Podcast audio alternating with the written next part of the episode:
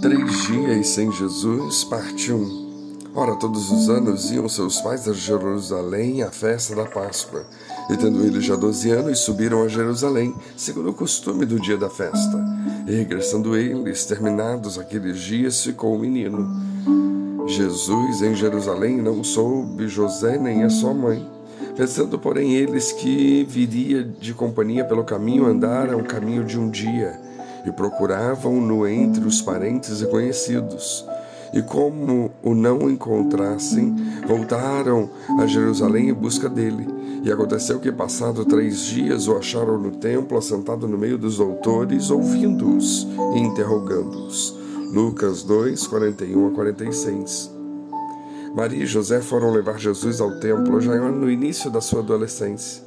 Na volta, perderam Jesus de vista e na procura passaram três dias ao todo sem Jesus. Imaginemos a ansiedade daqueles pais. Já pensamos como que seria três dias sem Jesus? Estaríamos preparados para ficar sem ele? Bom, os discípulos viveram com Jesus aproximadamente três anos e meio e o ouviram falar da sua partida, da sua morte e ressurreição, sem entender a dimensão e o significado disso tudo. E quando aconteceu de fato, viram que não estavam preparados para passar nenhum minuto sequer sem Jesus. Por isso, logo em seguida à sua ressurreição, Jesus enviou o seu Espírito Santo para os seus, o nosso companheiro, conselheiro e consolador. O Salmo 121 diz que Deus nem pisca para não deixar de cuidar de nós, nem um segundo sequer. Então, é o homem que muitas vezes se afasta de Deus Pois o Senhor não. Ele nunca abandona os seus filhos. Precisamos ter cuidado. Não percamos Jesus de vista. O diabo tem três estratégias. E elas são: tô nem aí, o que que tem e não tem nada a ver. Muito dos pecados que nos afastam de Jesus se apresentam com estes nomes para nos enganar.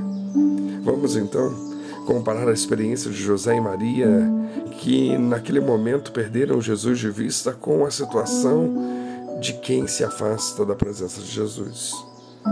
Por que às vezes perdemos Jesus de vista? Bom, porque passamos à sua frente. O verso 43, ao regressarem, permaneceu Jesus em Jerusalém sem que seus pais o soubessem.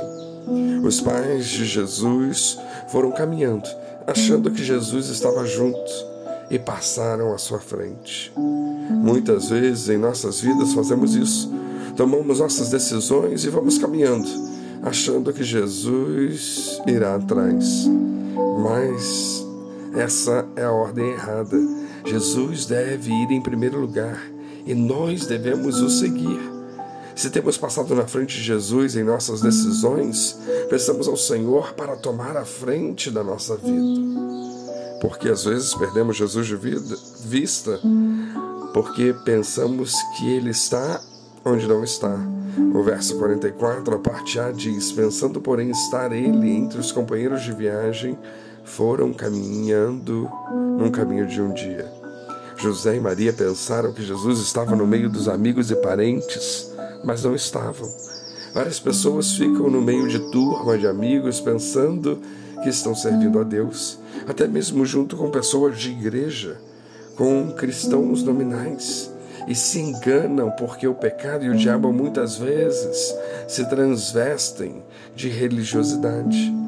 Precisamos ter cuidado com quem andamos e onde vamos, porque as más conversações corrompem os bons costumes, diz 1 Coríntios 15, 33. Avaliemos nossas companhias, avaliemos os lugares que frequentamos a fim de vermos se estão de acordo com a vontade do Senhor, se o Senhor está realmente lá. Porque às vezes perdemos Jesus de vista porque o procuramos no lugar errado. O, verbo, o verso 44, parte B, então passaram a procurá-lo entre os parentes e os conhecidos além de passar na frente de Jesus e pensar que ele estaria com as pessoas que não estavam, José e Maria também procuraram no lugar errado e perderam tempo. Hoje existem muitas formas de servir a Deus, vários tipos de religiões e até algumas que se denominam igreja. Além de líderes que se autodenominam pastores, sem preparação ou submissão a qualquer autoridade eclesiástica. Existe igreja para todo gosto que não exige compromisso algum. Somos muito tentados a procurar Jesus no lugar errado. Somos muito levados pelas influências, pelas amizades. E isso pode ser bom se elas forem pessoas de Deus, pessoas cristãs.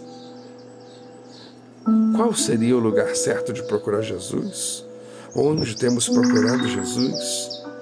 Não percamos tempos. Procuremos Jesus no lugar certo.